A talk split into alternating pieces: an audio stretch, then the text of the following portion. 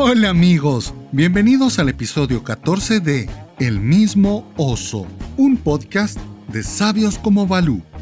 Mi nombre es Guillermo Santis, mejor conocido en la selva de Sioní como Balú. Iniciamos con el capítulo 14 del libro de Baden Powell, Rema tu propia canoa. En el segmento de Un oso con dos lobos, junto a Ana Lucía y Harim, platicaremos sobre la importancia de la mochila Scout. Compartiremos nuestras experiencias y daremos algunos consejos a la hora de hacer la mochila.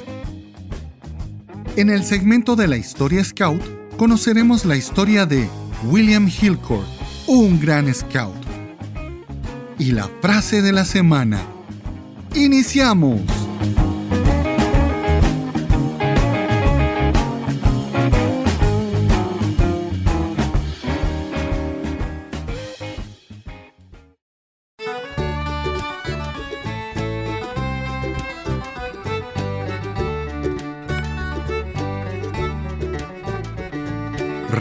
Tu propia canoa.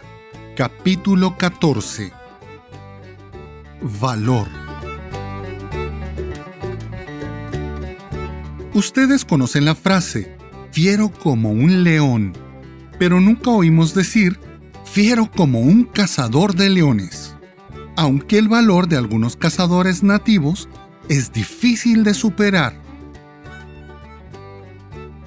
Te dije en el capítulo anterior cómo, si eres un buen acechador y tienes audacia, te mantendrás firme cuando un animal salvaje venga hacia ti, ya que puede ser no solo para verte bien, sino también para atacarte. La dificultad está en saber a qué viene.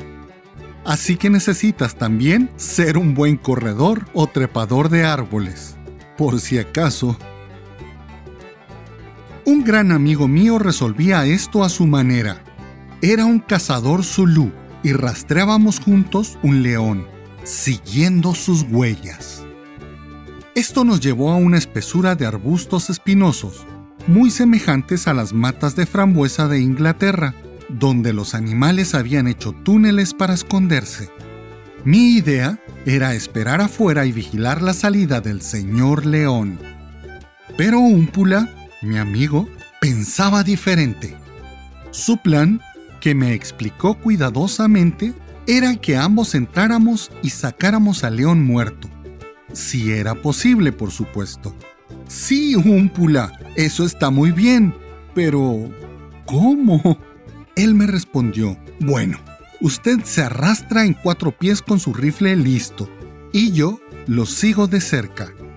Cuando vea al león, apunte bajo de modo que su bala, si no lo hiere, levante tal nube de polvo que le impida vernos bien cuando se nos abalance. Yo protegeré a ambos con mi gran escudo. Cuando salte sobre nosotros, lo heriré en la panza con mi asegai, una especie de lanza muy puntiaguda. Y ese será el fin del señor león. Muy fácil, ¿lo ve? Oh, sí, sí, sí, muy fácil pero tenía una pequeña duda sobre si no era igualmente fácil para León cuando viera a los hombres bamboleándose sobre su panza, saltar sobre ellos y hacerlos pedazos. La verdad, no me gustaba nada la idea de Úmpula, pero aunque estés en un predicamento, no debes mostrarlo. Entonces es tiempo de silbar y sonreír. Así que esbocé una forzada sonrisa y con rodillas y manos me arrastré por el negro agujero del matorral. Ciertamente me animó el hecho de que Úmpula me seguía con su escudo, cubriéndome como un techo. Esto, aunado a la evidente astucia y valor del hombre, hizo nacer una chispa de confianza en mí. Así que me encontré yendo hacia adelante con la emoción de la aventura. Así seguimos serpenteando por el oscuro túnel con sus múltiples salidas laterales, cualquiera de las cuales podía ser el escondite del león. Seguimos arrastrándonos. Yo iba con el corazón en la boca hasta que vimos un destello de luz y pronto la abertura del túnel que nos llevaba a su desembocadura. Uh, todo bien, sonó en mi corazón, mientras mi lengua le decía a Úmpula, ¡Qué pena! Se nos escapó. Pero el hombre no tenía sentido del peligro. Algunas gentes nacen así, la mayoría de nosotros no. Pero los más valientes de todos son los que, sintiéndose temerosos, conquistan su miedo y no permiten que los demás lo noten. Al hacerlo así, inspiras valor a los que te rodean, quienes quizá no estén muy contentos. Aquí en Kenia, a los jóvenes de la tribu Masai, como a los de otras tribus, se les enseña a ser valientes aún a costa de sus propias vidas.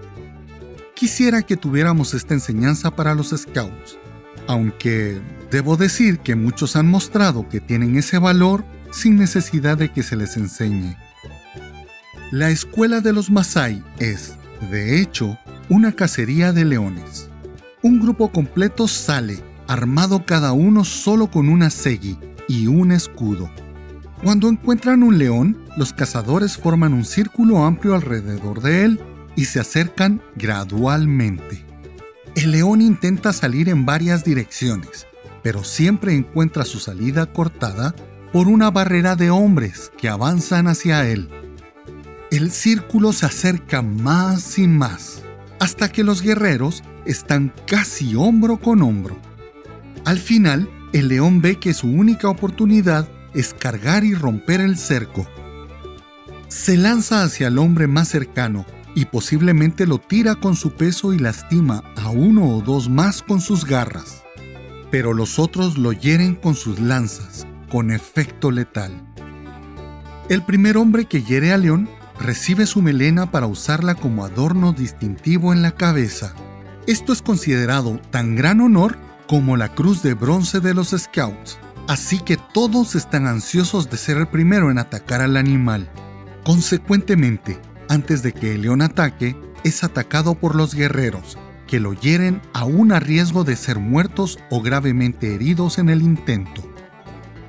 ¡Qué buena escuela es esa! Baden Powell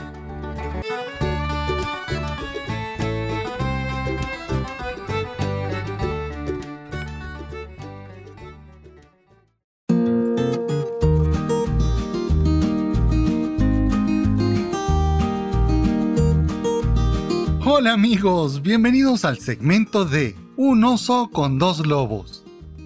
Pero bueno, bueno, ya saben quién soy. Pero lo que no saben es con quién estamos hoy. Estamos con la fenomenal, increíble, nunca bien ponderada, mmm, todo lo que yo diga se queda corto cuando se trata de describir a nuestra amiga Analú Padilla. Hola Analú, bienvenida.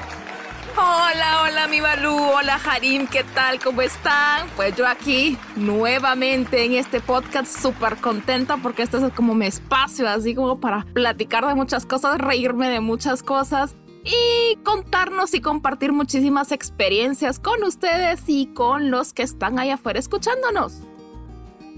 Y no solo tenemos la presencia de la queridísima Analú Padilla, también está con nosotros el hombre de la ciencia, del conocimiento y la sabiduría. El superagente ya no es el 86, ya le ganó, ahora es el 87. Está con nosotros Harim Cruz. Bienvenido Harim, ¿cómo estás? Hola, hola, hola, mi gente linda, ¿cómo están? Es un gusto nuevamente estar acá con ustedes, dispuesto a compartir y a platicar largo y tendido con mis amigos. Bueno, ¿y cómo van? ¿Ya empezaron a activar con sus manadas, con sus grupos? Sí, ya empezamos. Ya empezó Harim, yo todavía no. Este sábado tuvimos la reunión de padres de familia para ponernos de acuerdo de cómo vamos a iniciar. Y Analú, ¿cómo vamos? Pues ya esta semana, el domingo, ya tuvimos la primera eh, reunión con mis patojos. La primera fue virtual porque vamos a tener eh, una semana virtual, una semana presencial. Entonces esta la usamos para hacer nuestra planificación todos juntos, saber qué esperaban ellos, qué querían aprender, qué querían qué más querían saber y hacer nuestra planificación así a todos juntos. ¡Wow! ¡Qué alegría, ¿verdad? Este año va a estar lleno seguramente de viajes, de acantonamientos, de campamentos, de salidas, de wow. Tenemos que tenemos que ir al campo, tenemos que ir a, a, caminar y hacer un montón de cosas. Y dos cosas que son importantísimas es conocer qué es un campamento, qué es un acantonamiento, que lo vimos en el podcast anterior. Pero hay algo que es fundamental y que no siempre le ponemos la atención debida. ¿Cómo hacer?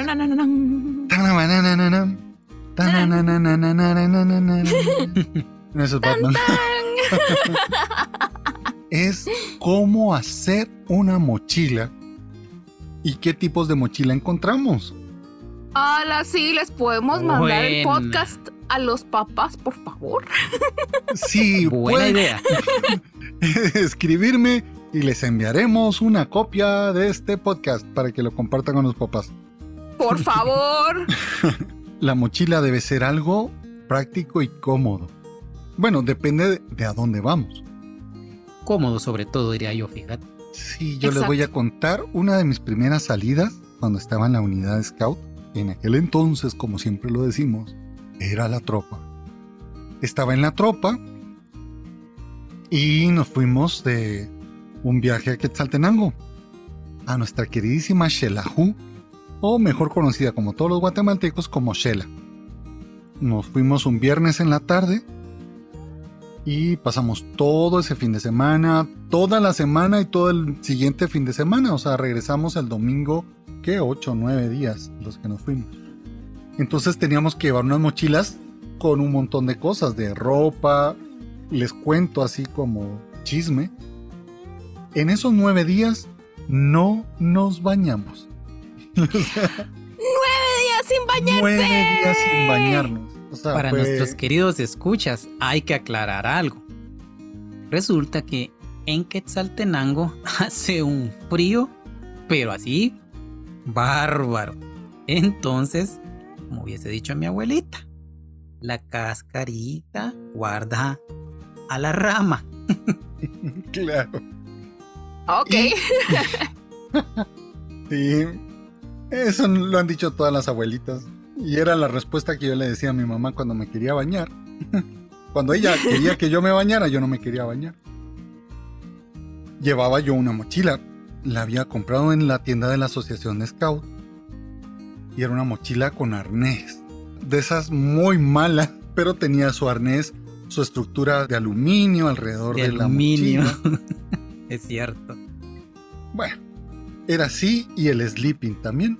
Fui a estrenar mi sleeping en aquellos tiempos no todo el mundo tenía un sleeping o tenía una mochila de ese tipo.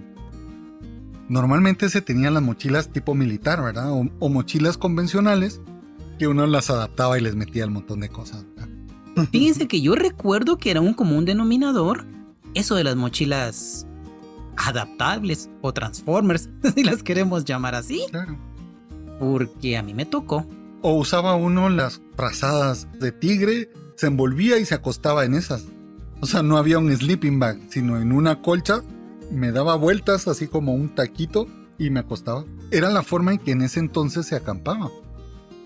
No habían lugares donde te vendieran todo eso. Claro, era, era muy poco.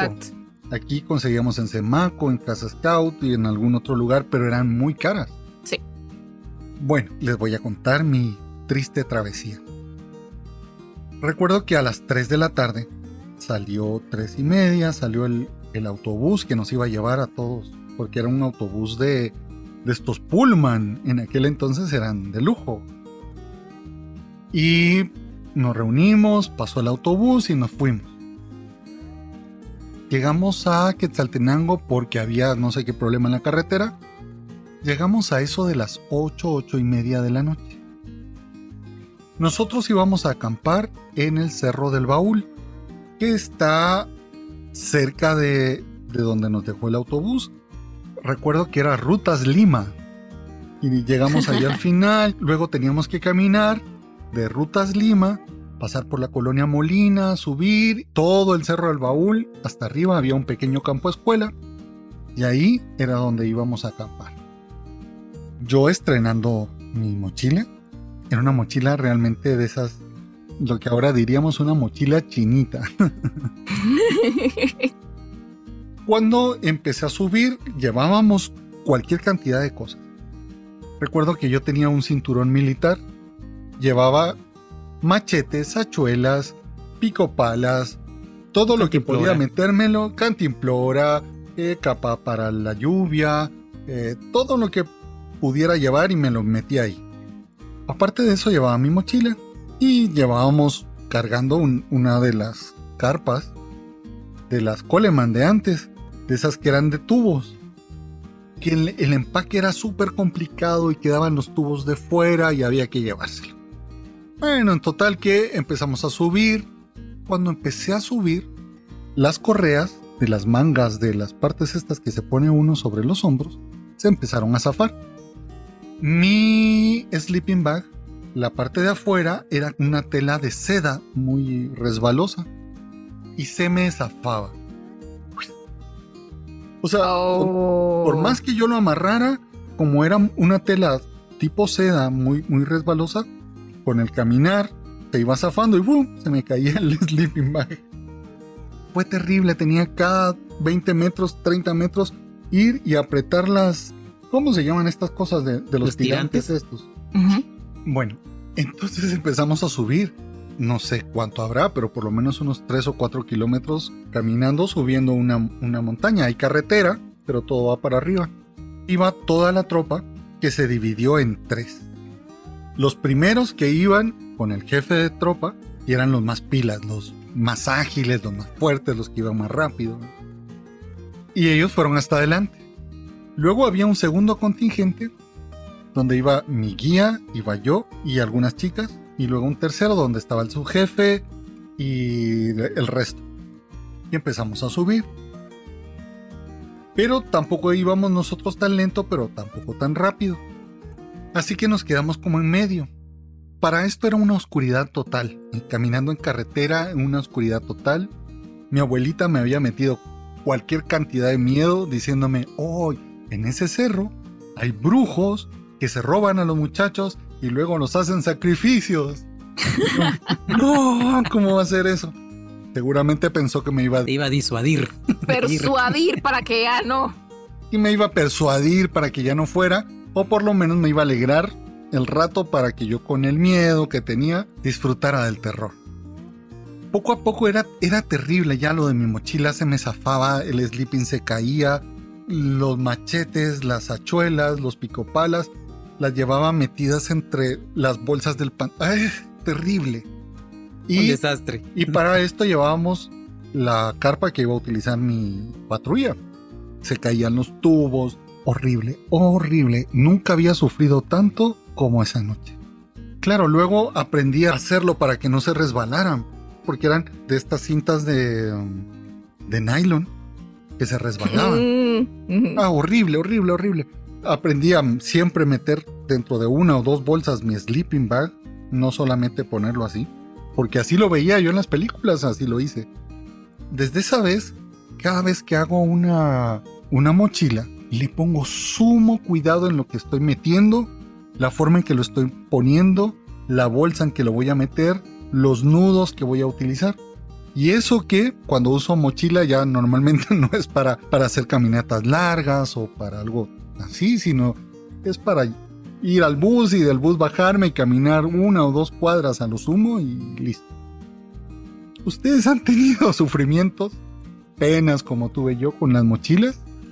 Fíjate que, por ejemplo, mi primera mochila era una mochila tipo militar de la que se utilizaba en el ejército acá en el tiempo. Y pues tuve que adaptarla porque estaba rota. Yo la tuve que coser con, con hilo de pescar. No, no tienen la idea de lo que me costó reparar esa mochila. Y pues bueno, esa fue mi primera mochila. Y sleeping, pues yo no tuve un sleeping tal cual ya hasta después de mucho tiempo. Mi primer sleeping fueron unas cochitas y un poncho.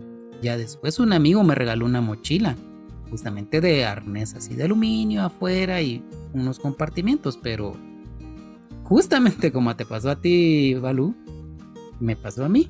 Es que la sufre uno con las mochilas. Analú y qué experiencias has tenido con mochilas, si no tuyas, con tus hijos de la manada, con tus chicos de la manada. Ay, Dios santo. Miren que yo, yo en lo personal no, no tengo muchos así como con mochilas, ¿verdad? Porque yo sí no buscaba mochilas, O sea, no solo primero no me dejaban salir, porque ya les conté que era demasiado tremenda, entonces no me dejaban ir a muchos lugares. Ahí se acuerdan cuando la amarraban al árbol. Exacto. Entonces no, las, así las contadas veces que me dejaron salir llevaba maletines de lona. Entonces ahí me cabía de todo y era cabal de esos, de esos que se le abrían los, los, los zippers a la par y se volvían más grandes. Entonces era genial. Entonces me aguantaban porque tampoco los usaba mucho, era porque no salía. Pero me acuerdo con mis patojos. Llevé unos patojos, unos mis niños, unos mis lobatos, a un acantonamiento y estábamos caminando, estaban llevando sus mochilas al, lugar donde íbamos a cantonar. El lugar era bastante grande y de repente veo que uno empieza a llorar. Así como, ¿qué te pasa, mi hijo? Y todos así como, está llorando. ¿Qué tiene? No sé, preguntar. Llegamos, mira, ¿qué te pasó, mi hijo? Y así como, y, se acercó otro de los, compañeros. Mira, mi amor, ¿qué te pasa, verdad? ¿Y qué te pasó? que sí, cuando le vimos la mochila, la mochila llevaba tres frazadas, llevaba ollas, llevaba sartén, llevaba no sé cuántos pares de zapatos, llevaba una cantidad Y el pobre patojo lo que pasa es que no aguantaba la mochila. Sí, pobrecito. Usaba más la mochila que él, de seguro. Sí, entonces lloraba el pobre muchachito porque no podía cargarlo. paramos, por supuesto, nosotros cargándole la mochila, ver. Es terrible. Yo recuerdo que para un, campamento llegó un, un niño que llevaba dos valijas, o sea, dos maletas de viaje. No eran mochilas, sino eran maletas de viaje. Para cantonar para acantonar. Gracias a Dios era Mushbal y no era en algún lugar donde tuviéramos que llevar esto. Que subirlas o cargarlos. ¿no? Claro, exacto. En mi manada tenemos una ley que nadie puede llevar más de las cosas que el niño pueda cargar. O sea, un niño no puede llevar tres mochilas. Si el niño no puede cargar las tres mochilas, que no lleve las tres mochilas. Bueno, pero este chico sí podía llevar, llevaba una mochila, la de su colegio seguramente, y dos maletas. Íbamos a cantonar en la cabaña. ¿Cómo es que se llama? La, la Padilla. La Padilla, ahí está. ¡Ay, su tío! ¿Cómo no se acuerda mi Val, hombre? de tu es que lo estaba haciendo. Mi lo estaba haciendo. para, para, que tuviera para presumir. Estamos en la cabaña Padilla y cuando empieza a sacar el chico, eh, llevaba cubrecama, llevaba almohadas, llevaba una alfombrita, sus pantuflas, llevaba una bata, llevaba pijama, llevaba un montón de cosas. Bendito Dios, solo le faltaba la cama. Claro, yo creo que va hasta cuadrito del ángel de la guarda, su crucifijo, la mesa de noche, pero llevaba para hacer su cama. Y claro, el pobre chico le tocó cargar y llevar sus cosas. Lo que es que uno está acostumbrado a que uno cree que todos saben. Sí, uno cree que todos saben, ¿verdad? Y a veces se le olvida a uno que uno tiene que darles todas las directrices así como bien claras. Ustedes se pueden imaginar cómo es de organizada mi aquela. O sea, quien la conoce sabe que es súper organizada. Nosotros ponemos todas las cosas que deben llevar. Hacemos los listados por día. Tal día se va a utilizar tal playera, tal ropa interior, tal uniforme o se va a utilizar pantalón de lona, tal playera, llevar otros calcetines, porque según el programa, si se van a mojar, que tengan el chance para cambiarse la ropa. Eh, si se van a enlodar, que tengan chance para cambiarse la ropa. Cabal. Y aún así hay niños que se llevan cada cosa terrible. o empezar a enseñarles a los niños a doblar su sleeping. A ver, porque todo se lo hace la mamá y se lo hace el papá. Cuando llega al lugar donde vamos a cantonar, lo primero que hace es meter los dedos en las bolsas plásticas y romper.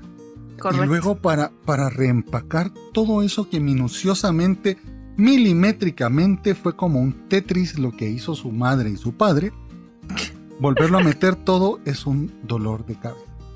Entonces nosotros en nuestra manada, un sábado antes, uno de los lobatos, más pilas, un insignia máxima o un 6 de enero, lleva su mochila, lleva toda su ropa, su sleeping y todo, y enseña cómo doblar las cosas, cómo meterlo. Entonces todos Ah, los súper. lo ven, claro, claro. Aprenden y el chico ahí tiene los calzoncillos tirados por un lado, todo eso, y enseña cómo doblarlos, cómo se dobla el sleeping. Pero aún así nos toca ver cada cosa. Yo tengo videos para mi manada donde les enseño a hacer nudos para las bolsas plásticas, de cómo hacer un nudo para que solo jalando se desarme, cómo ponerles un, un ballestring en la boca de la bolsa para que luego solamente zafen la cuerdita y no tengan que romper la bolsa. Recuerdo este acantonamiento que fue en Carchá, un Acanamas, ¿verdad? Que significa Acantonamiento Nacional de Maná, donde los chicos se mojaron, se enlodaron y todo eso en el primer día. Y la- las demás chicos Oh, no llevaban suficiente ropa ni suficiente nada. El día domingo veíamos niños en pijama que se iban con su pañoleta y su pijama porque se enlodaron, se mojaron, se tiraron, se- de todo. Si llevaban ropa de repuesto, se la ensuciaron, iban con pantuflas y con pijama, fue terrible. Nosotros hacemos eso, hacemos los listados por día y según actividad. Entonces tenemos el chance de que si los chicos van a hacer un juego de agua o se van a mojar, puedan llevar ropa para cambiarse. Las diferencias de una mochila de campamento a una mochila de acantonamiento. Supuestamente Que no es lo mismo. Exactamente, no es lo mismo. Un campamento dice que puedo caminar por una montaña o puedo hacer un recorrido a pie. Debo llevar lo mínimo necesario para poder estar en mi viaje con un confort básico para estar cómodo. Con una mochila de acantonamiento debo llevar lo que voy a necesitar. Es por eso que es muy importante en el programa del acantonamiento, en lugar de los materiales, poner el tipo de ropa que vamos a llevar. ¿Por qué? Porque no queremos niños regresando a su casa en pijama o súper enlodados. Recuérdense, las habilidades para acantonar son diferentes a las habilidades para acampar. Acampar ya el chico debe cargar su propia mochila y si tiene que caminar, subir una montaña, un volcán, lo que tenga que hacer, él ya tendrá que saber qué es lo que va a llevar. Y ahí funciona muy bien el sistema de patrullas. Lo que yo no pueda llevar, que lo lleve otro más, etcétera, y ahí nos complementamos. En la manada se puede hacer, pero es peligroso porque estamos trabajando con chicos muy pequeños que van a necesitar dormir secos, dormir calientitos, no niños en calcetines mojados a las 11 de la noche, ¿verdad? Tenemos que hacerlo conscientemente a la hora de planificar qué tipo de ropa o qué implementos necesitamos que lleve. Definitivamente almohadas, no, ¿para qué va a llevar almohadas? Pero Ah,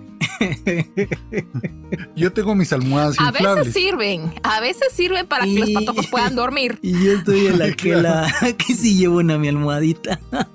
Claro, lo que pasa es que llevan estas almohadas largas king size. Ah, no, no, tampoco. Ah, Pero- no, tampoco, ¿verdad? Antes utilizábamos muchas las cosas del ejército, ¿se acuerdan? Se usaban las mochilas, los cinturones.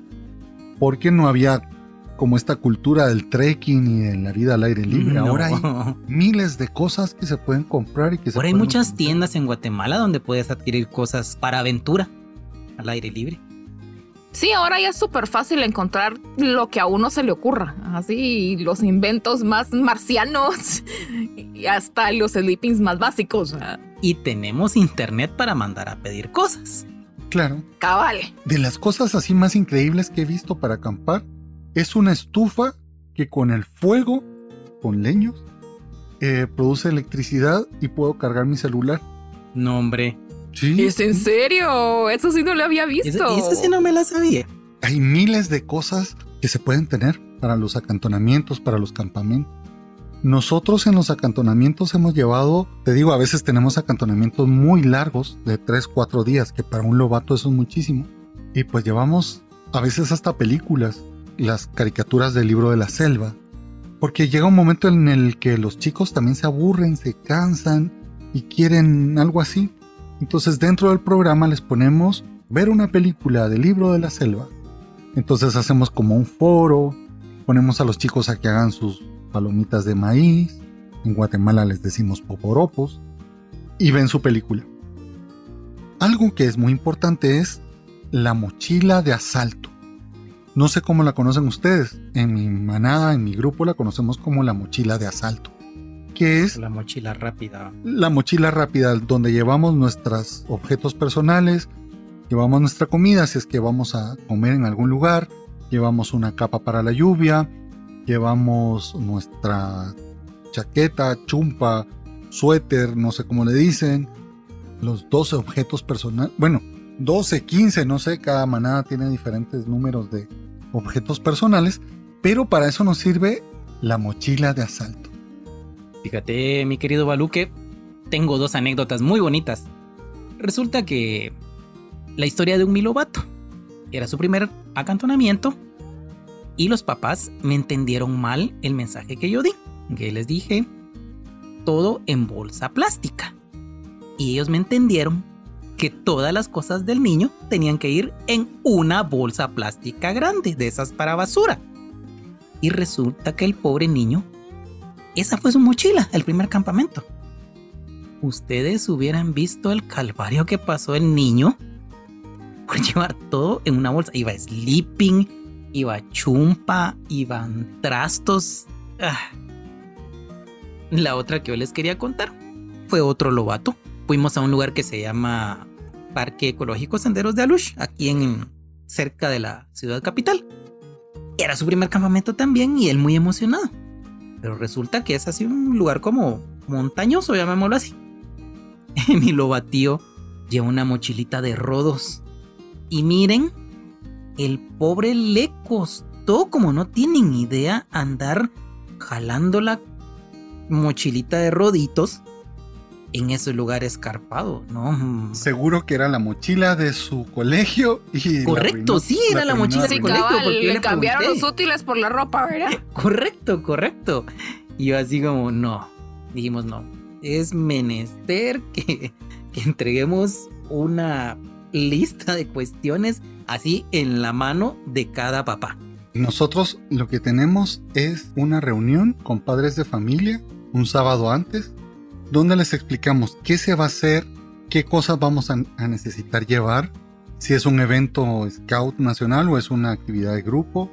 Cada niño tiene que aprender a hacer su mochila, a hacerla y deshacerla y volverla a hacer, aprender a, doblar su sleeping, a doblar sus camisas. Yo creo que en, mis videos de Sabios como Balú la subí de cómo doblar una camisa, de cómo doblar un pantalón para que no se te desarme en la mochila y que todo vaya en orden. Una bolsa con la ropa interior que se va a usar tal día. El pantalón de la mañana. Claro, nosotros llevamos muchas cosas, pero lo hacemos pensando en el bienestar del, niño, en la comodidad. Podrían pasar con un solo pantalón todo el campamento, pero si se mojan, tendremos niños desnudos caminando por ahí, envueltos en toalla. Como que no, ¿verdad? Claro. Entonces. Sí, como que eso no lo queremos, ¿verdad? Claro, es muy importante en la manada, en la mochila de acantonamiento, que lleven lo que van a necesitar. No más, no menos. Y que lo lleven de una forma que los chicos puedan llevarla. Porque yo de Balú no puedo andar cargando las mochilas de toda mi manada o tener que pedirle a los chicos de unidad o de rovers o caminantes que nos ayuden. No, no, cada quien es responsable de sus cosas. Muy cierto. Nosotros les dijimos a los lobatos, todas sus cosas deben llevar su nombre. Y el papá agarró y con un papel engrapado en cada una de las medias, en, en todas las prendas, en la ropa interior, en las camisetas, engrapado. Pobrecito. Claro, y el niño ahí con el papel que le daba se le salía de la camisa. Cabal, pobrecito. Con el papel ahí pegado a la ropa, qué incómodo. Otra cosa que nosotros hacemos para saber si el chico hizo su mochila, le preguntamos qué cosas trae. de qué color es tu pijama, para saber si el niño hizo su... Es una de las pruebas que nosotros tenemos para la especialidad de acantonador. No solamente tiene que saberlo hacer, sino enseñarlo. Entonces llega con su seisena y les dice, hoy les voy a enseñar cómo hacer la mochila. Al principio vamos a ir poniendo, todo va en bolsas plásticas, ¿verdad? no así como en una sola bolsa. No en una bolsa plástica. Sino va dentro de la mochila en bolsas plásticas. Y, y, se van guardando. Lo primero que metemos son las cosas que vamos a utilizar en la noche. Y así vamos subiendo y lo último siempre es la chaqueta, la chumpa, la chompa, la... como le digan en su país. ¿Verdad? Que eso es, si hace un poquito de frío, mueven un zipper y se la ponen. Sí, correcto. Las mochilas de asalto son súper importantes también que sepan llevarlas. Porque ahí tienen que llevar su libreta, su lápiz. Y sobre todo que sepan para qué les va a servir todo eso que está metido en la mochila, ¿verdad? Porque tampoco sirve de nada que lleven el montón de cosas y no saben ni para qué les va a servir, ni vayan a saber usarlo en el momento que a lo mejor sí necesiten usarlo, ¿verdad? Y sobre todo ahora que con los protocolos tienen que llevar alcohol en gel, mascarillas, eh, desinfectantes, amonio cuaternario o oh. bata de bolsas de desechos. Y termómetro y todo. Claro, y cada una de las cosas estas los chicos deben de aprender a guardarlas. Una de las cosas que nosotros hacemos, por ejemplo, en la especialidad de, de remendón, es que tienen que hacer una bolsa para guardar todos sus objetos personales. Yo hice una, compré unas dos yardas o dos metros de, tela camuflajada, camu, de, tela militar. para que no se me haga bola. Más fácil. De tela militar. Hice mi bolsa y ahí tengo todo mi equipo personal. Tengo mi libreta, botones, aguja, hilo, peine. Todo lo que tengo que llevar lo llevo ahí y solo lo voy cambiando de mochila. Y los chicos aprendieron eso. Tenemos como una muestra de cómo hacer la bolsita para meter ahí su equipo personal. Los zules, lápices, ¿qué más llevan? Fósforos. Los eh, botones, el peine. Agujas de crochet. El espejo. Me recordaste la lista sacada del manual de tercera clase. Claro. del equipo, del equipo scout. En mi manada los chicos llevan su equipo personal así, su hule, puritas, peine. Yo recuerdo que en la tropa tenía hasta una esponjita para ilustrarme los zapatos porque eso no revisaban. Que lleváramos los zapatos bien limpios y tenía mi esponjita con un aceite de esas que daban en los hoteles. y con esas limpiaba mis botas. El aprender la técnica correcta de empaquetar o empacar tu mochila es súper importante para aprender a llevar suficientes cosas, las cosas que necesitamos llevar, es una de las cosas que los viejos lobos o los dirigentes o los monitores o los educadores scouts le deben enseñar a los chicos. Esas cosas te sirven para toda la vida. Yo cuando tengo que viajar he aprendido a doblar mis calcetines de cierta forma, los pantalones y todo me cabe súper bien. Y uno aprende hasta a ser muy práctico, ¿verdad? O sea, realmente a llevar lo que uno de verdad necesita. Y no así como, como, como, al principio uno viaja, uno lleva tres de todo porque a lo mejor me sirve, ¿verdad? Y de repente pues, pues no, ah, solo hace bulto. Es bien importante ese ABC. Es, yo lo miro así como el ABC, es como un tipo de catecismo.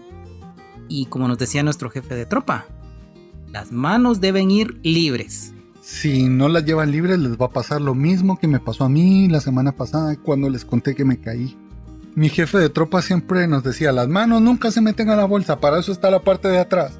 Y se metía en la parte de atrás, entre el pantalón y el cinturón, el cincho, ahí se ponían, él, se metía las manos.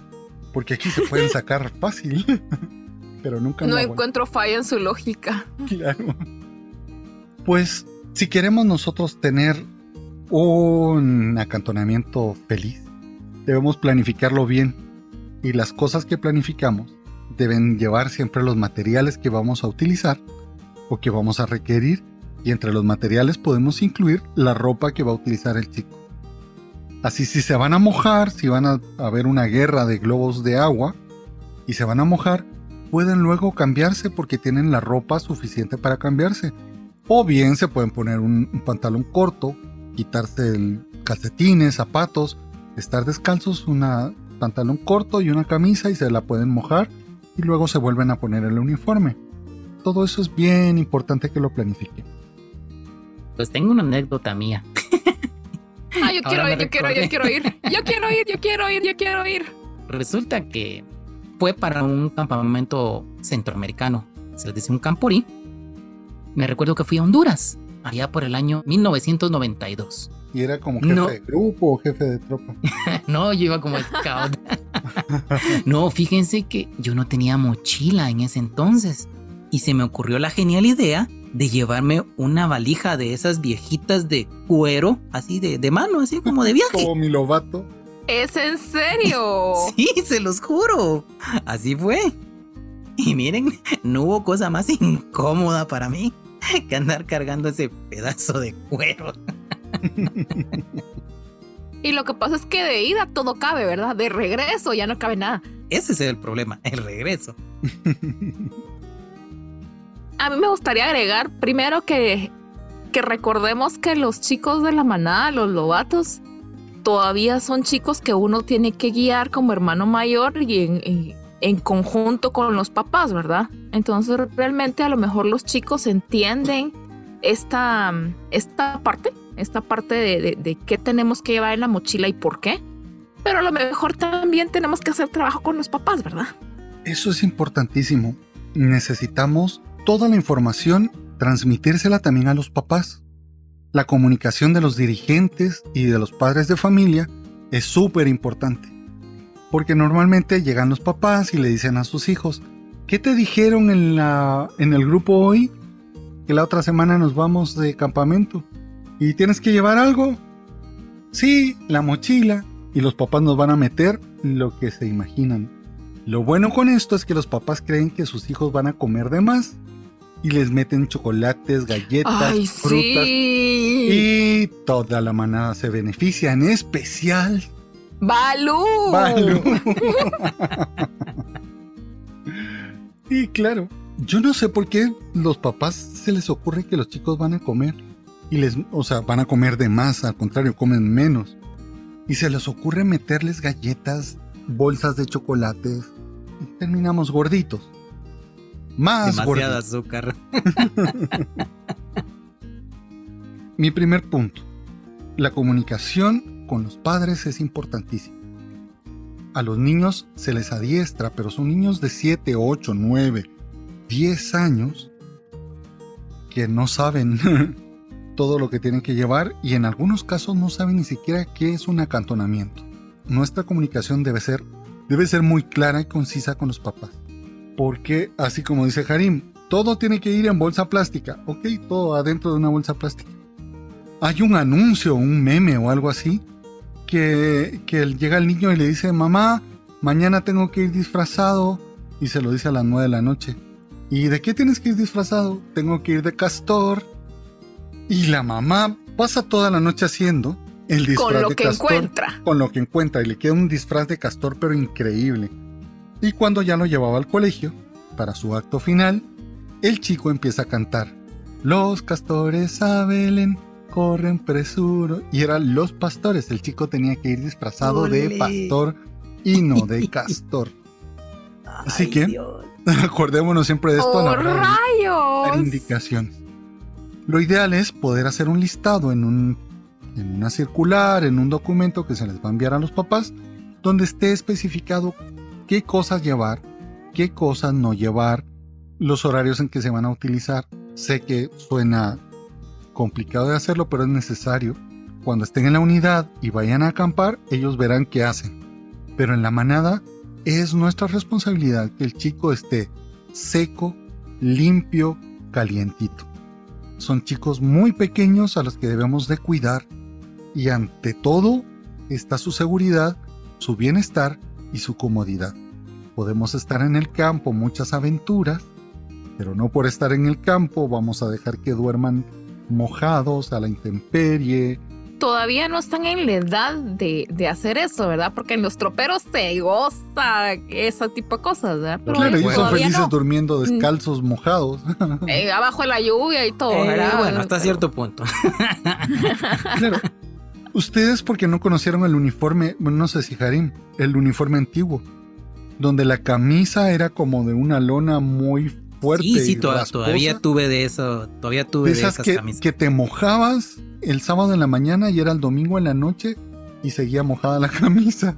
Nosotros siempre llevábamos un periódico. Porque cuando hacía mucho frío en Mushbal o nos mojábamos, hacíamos una bola de, de la hoja de periódico y nos la metíamos entre la ropa. Nos aislaba del frío, de la humedad y ayudaba a que se secara la ropa. Y así dormíamos nos empacábamos abajo de la ropa con papel periódico. Claro, luego podíamos leer las noticias en la panza, en las piernas, ¿no? porque desteñían. Pero Ya se una- habían impreso así en la piel. claro, Vaya si no. parecían tatuajes. Pero era una técnica muy efectiva para secar ropa, para no pasar frío y para aislarnos del suelo. Nos empacábamos con papel periódico. Son de, esas técnicas que, que ya no se dicen. Yo ya no conozco a niños que lleven papel periódico a sus campamentos. Mis tiempos era todo el mundo, el que no llevaba lo pasaba comprando el periódico en la, en la calle, ¿no? Porque era necesario, el papel periódico te servía para hacer Para fuego, prender la fogata. te servía para taparte, para secar la ropa y si había alguna necesidad extra, también, Ahí ¿no? estaba. Pues también funcionaba. también funcionaba. Bueno, ha sido un gusto estar con ustedes. Gracias a ustedes, ustedes son el motivo de este podcast y pues bueno, espero que se hayan divertido tanto como nosotros lo hacemos siempre. Y acá los esperamos en el siguiente podcast. Pues la verdad yo siempre disfruto muchísimo de estos espacios con Balú y con Harim y por supuesto pues con todas las personas que nos escuchan. Esperamos que estén aquí la próxima semana con otro tema bien interesante y con muchas anécdotas bastante chistosas. Y que sobre todo a todos nos pueden pasar. Y yo les envío un fuerte, fuerte, fuerte, fuerte, fuerte abrazo de oso Balú. Hasta la próxima. Chao. Bye. Adiós. Chao. Por revoir. Ay, estos temas de las mochilas son... Así se me vienen así a la cabeza, así la imagen de mis patojitos así caminando. Hay unos con mochilas más grandes que ellos, ¿verdad? Las anécdotas de las mochilas con mis compañeros de la unidad. No, yo sí me imagino a mis lobatos. Claro, lo que pasa es que mis lobatos han tenido que aprender por, por la cantidad de viajes que tenemos, pero sobre todo los chicos nuevos. Sí, yo les Hasta pongo que mucho aprenden. énfasis pues. Claro.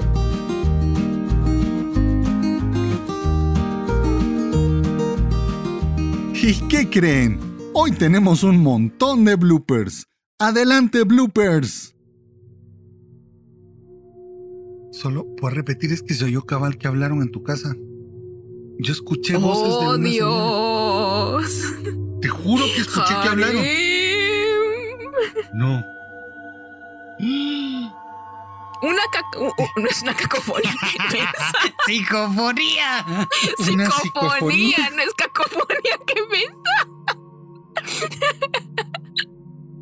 Un nuevo blooper.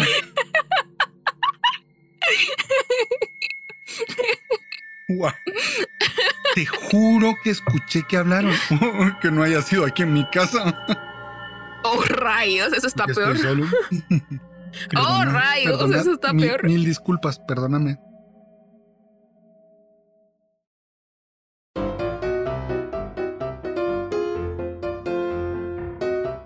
Su salud.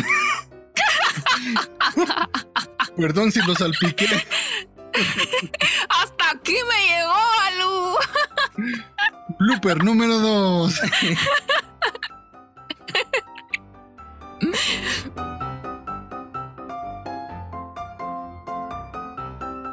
Ah, Así que si. Ay, me mordí la lengua. Blooper número cuatro. mordido de lengua.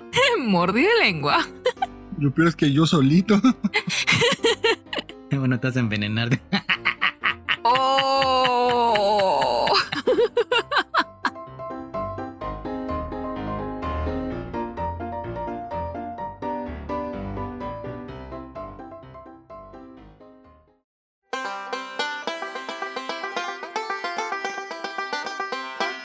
William Hillcourt, un gran scout en la Navidad de 1910, en Dinamarca, un niño de 10 años recibió como regalo de su hermano mayor un libro de Escultismo para muchachos, recientemente traducido al danés. Fue un libro que le interesó tanto que llegó a unirse a los Scouts en enero de 1911. El tiempo vería durante 81 años a uno de los mejores Scouts de la historia. William Hillcourt fue el nombre de ese niño, nacido en Dinamarca. Sí, en Dinamarca, aunque muchos digan que fue estadounidense. Nació en el pueblo de Aarhus, nació bajo el nombre de Hans Biegard Wilhelm Jensen. Más tarde cambió su nombre. Para esto, solamente hizo una traducción del danés al inglés. Fue el más joven de tres hijos, de padre contratista. Estudió farmacia en Copenhague, aunque su ilusión siempre fue el escultismo. A los 17 años, gracias a conseguir el mayor adelanto scout en Dinamarca de esa época, el Caballero Scout, fue seleccionado para representar al contingente danés en el primer Jamboree de 1920, donde se reunió por primera vez con Baden-Powell, llevando a su país un autógrafo de BP para corroborar su encuentro. Escribió para la revista Scout danesa y luego se le dio la tarea de editarla. Escribió su primer libro a los 23 años. Era un cuento de los campamentos scouts basados en las experiencias de su propia patrulla.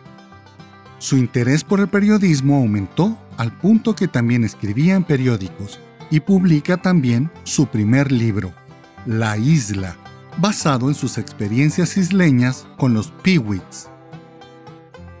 Nueva York atrajo a Will, en septiembre de 1926, su primer trabajo en Estados Unidos fue con el servicio de suministros de la BSA.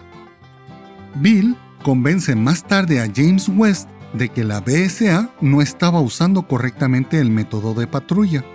West lo desafía a escribir el manual para los guías de patrulla, firmando como Green Bar Bill.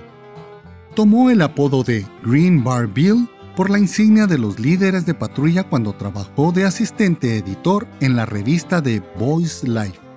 Green Bar Bill escribió sobre 300 artículos para la revista Boys Life. A Hillcourt se le encomendó la tarea de escribir un nuevo manual para dirigentes scouts en 1934 y colaboró con su buen amigo y colega Urner Goodman. En esa misma fecha empieza una firme amistad con Baden-Powell. En 1936 tomó el curso de insignia de madera, dictado por John Skinner Wilson, jefe de campo de Gilwell Park. Después de la Segunda Guerra Mundial, cooperó para traer el curso de la insignia de madera a Estados Unidos. Llegó a ser el primer jefe de campo de Estados Unidos. Ahora sería un cuarto madero, en 1948 y fue el primer jefe de tropa de la insignia de madera de los BSA. Después de la muerte de BP y pasada la Segunda Guerra Mundial, Lady Olaf, la viuda de BP, le permite a William reeditar los libros de escultismo para muchachos y de ayuda a los jefes de unidades, convirtiéndose en Escultismo para muchachos, versión para la Hermandad Mundial, que es la que actualmente todos conocemos. A continuación, Hillcourt tuvo acceso a todas las cartas, diarios y narraciones de VP, siendo él, junto con Lady Olaf, coautores de Las dos vidas de un héroe, un libro muy preciado que habla con detalles la vida de Baden-Powell. Este libro está dividido en dos partes, cuando fue soldado para el Imperio Británico y después de fundar los Scouts. Bill se retiró en 1965, después de escribir la sexta edición del manual Escultismo para Muchachos. También tuvo el título de director nacional de programa en los BSA. Asistió a 13 jamborees mundiales y a todos los jamborees nacionales. William Hillcourt murió a la edad de 92 años. El 9 de noviembre de 1992 en Suiza.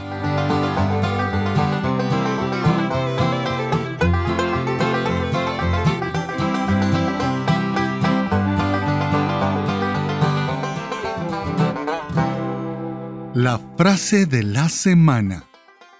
Gotitas de sabiduría. Confía en el tiempo que todo lo sana. Lo que hoy te hace llorar, mañana te hará reír.